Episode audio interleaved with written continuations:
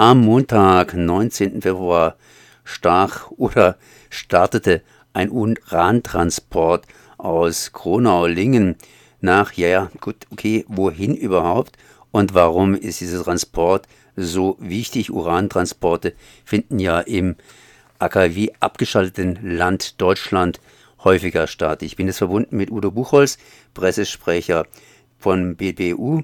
Erstmal herzlich gegrüßt. Ja, hallo. Ja, da kann ich gerne, äh, vielleicht zur Einleitung sprach Gronau-Lingen an. Das sind ja getrennte Standorte, die allerdings in relativer Nähe zueinander liegen. Gronau liegt noch am Ende von Nordrhein-Westfalen, ganz im Norden. Lingen 30 Kilometer weiter entfernt in Niedersachsen. In Gronau steht ja die bundesweit einzige Urananreicherungsanlage. Äh, in Lingen die einzige oder letzte deutsche Brennelementefabrik. Und jetzt ist eben am Montag, wie du gesagt hast, hier in Gronau wieder ein Sonderzug mit Uranmüll gestartet. Uranmüll in Form von Uranhexafluorid. Das ist eine ziemlich üble Uran-Fluor-Verbindung, die auf der einen Seite natürlich radioaktiv ist. Und wenn das Zeug frei werden sollte bei Störfällen, Unfällen oder anderen Ereignissen, äh, reagiert das mit der Luftfeuchtigkeit sofort. Also mit Wasser kann es schnell reagieren. Luftfeuchtigkeit kann ausreichen. Und es bildet sich die aggressive Flusssäure äh, eine der ätzendsten Säuren überhaupt bekanntlich. Ja, dieser Sonderzug hat sich länger angekündigt. Äh, das heißt, wir hatten schon vor Wochen mitbekommen, dass leere Waggons, Bahnwaggons äh, zur Anreichungsanlage gebracht worden sind. Dazu muss man wissen, Grona liegt direkt äh, an der niederländischen Grenze, 50 Kilometer von, westlich von Münster entfernt. Das ist so die größte Stadt in der Gegend. Und auf dieser Strecke Münster-Grona gibt es eigentlich keine anderen Güterzüge mehr, leider. Aber Urantransporte, die erfolgen noch mit der Bahn, äh, was bei anderen Produkten leider nicht möglich zu sein scheint. Aber das wäre ein verkehrspolitisches Thema.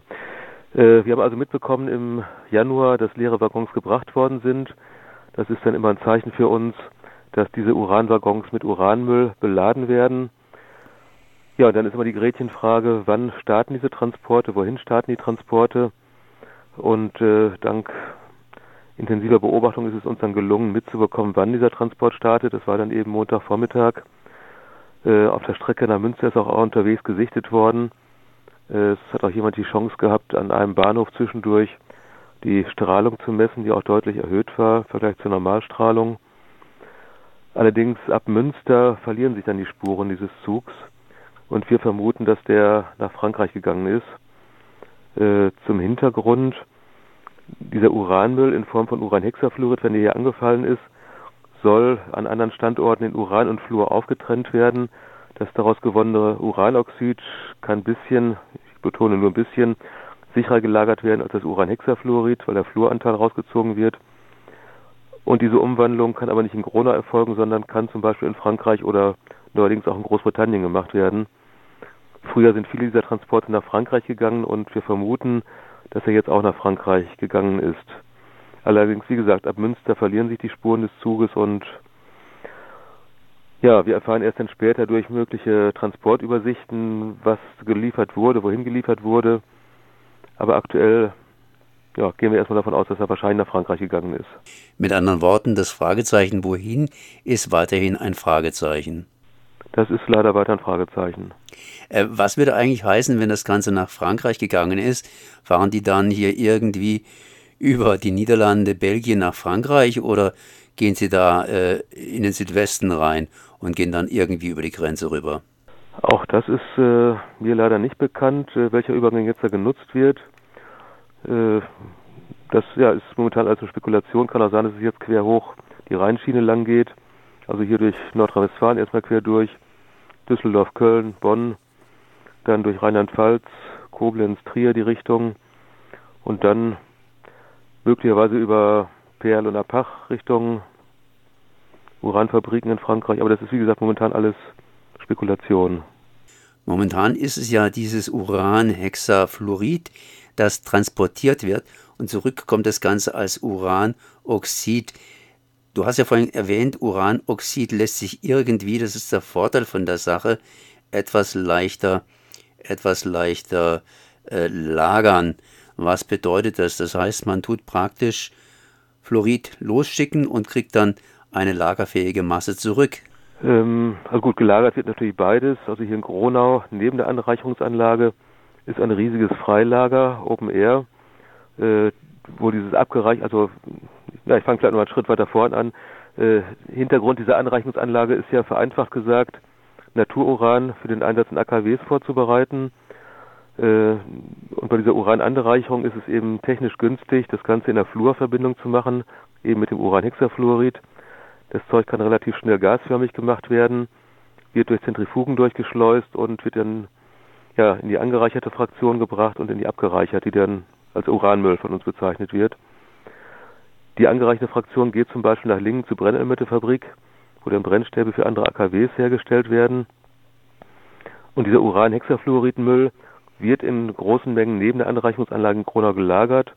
Da dürfen ca. 50.000 Tonnen unter freiem Himmel gelagert werden.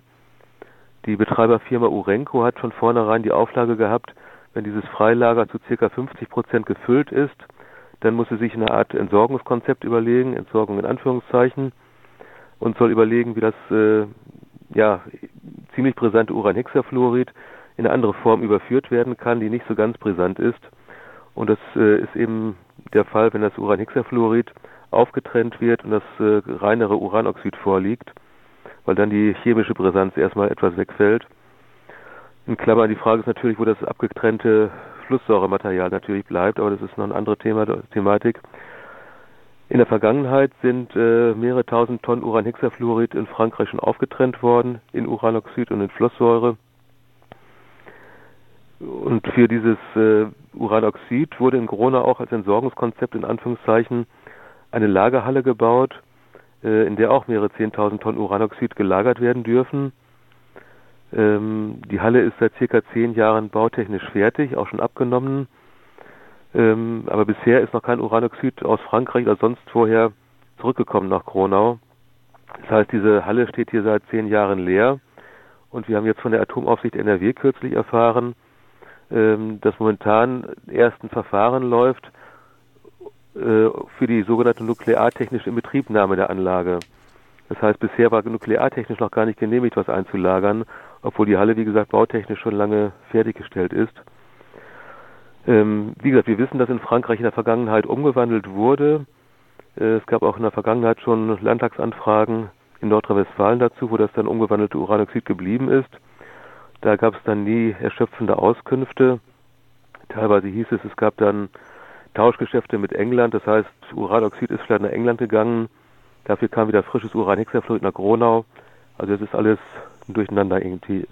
Ich habe ja vorhin gesagt hier, dass äh, ja das kernabgeschaltete Land Deutschland, sprich wir sind ja in bestimmter Art und Weise ausgestiegen und ich habe deshalb auch noch die Frage, sprich äh, woher stammt eigentlich dieses Uran?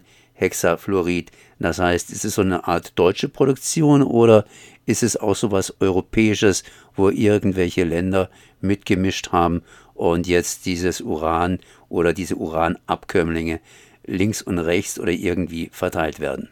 Das ist sogar noch weiter gesehen ein internationales Thema, nicht nur europäisch. Also in Deutschland selber kann kein Uranhexafluorid selber hergestellt werden. Da ist äh, die Bundesrepublik immer auf Importe angewiesen. Das kann direkt aus Frankreich kommen. In Frankreich kann Urhex, also Uranhexafluorid hergestellt werden. Das kann aber auch aus Übersee kommen, dass es dann irgendwo äh, auf dem Weltmarkt produziert wird und dann zum Beispiel in Hamburg angelandet wird per Schiffstransport. Dass es dann von Hamburg mit äh, LKW oder äh, Zügen da wieder erstmal nach Gronau gebracht wird. Also es ist äh, ein weltweites Geschiebe mit diesem Uranmaterial. Ähm, unsere Forderung ist natürlich äh, schon immer gewesen, und jetzt verstärkt seit die letzten drei AKWs 2023 abgeschaltet worden sind bei uns, dass auch äh, diese Urananlage hier in Gronau, ebenso diese Uranbrennelementefabrik in Lingen, dass die stillgelegt gehören, weil es widerspricht dem Sinn des Atomausstiegs, äh, dass hier in Deutschland keine AKWs mehr laufen, aber mit diesen beiden Produktionshallen oder Anlagen äh, Uranbrennstoff für AKWs in aller Welt vorbereitet wird. Ähm, das ist ja gegen jegliche Logik. Ähm, birgt nur weitere Gefahren und ja, da versuchen wir eben diese Anlagen zu stoppen. Ähm, ein kleiner Schwenk nach Lingen, wie gesagt, ist nicht weit von uns entfernt. Äh, die einzige deutsche Brennelementefabrik, in der noch Brennstäbe hergestellt werden können. Früher gab es in Hanau noch vergleichbare Anlagen, die aber schon lange stillgelegt sind zum Glück. In Lingen gibt es jetzt äh, die perfide Situation, dass in Lingen aktuell ein Genehmigungsverfahren läuft, äh, atomrechtliches Verfahren, äh, mit dem Ziel, dass in Lingen eine neue Brennelementeproduktion angefahren werden soll, um zukünftig auch osteuropäische Atomkraftwerke mit Brennstäben zu versorgen, die in der Vergangenheit von Russland beliefert worden sind. Könnte man natürlich sagen, auf den ersten Blick tolle Sache, äh, den Russen kann das Wasser abgegraben werden und die Ungarn, äh, Tschechen und sonst wer äh, können, müssen das Zeug nicht mehr in Russland kaufen, können sie jetzt in Deutschland kaufen. Aber das perfide ist jetzt an der Sache, dass äh, die Technik, äh, die jetzt benötigt wird, die muss quasi wieder in Russland eingekauft werden. Und da kommt dieser äh, Atomkonzern Rosatom aus Russland ins Spiel, der jetzt äh, ja quasi als stiller Partner im Boot mit drin sitzt, um diese Brennelementeproduktion in Lingen auf den Weg bringen zu können.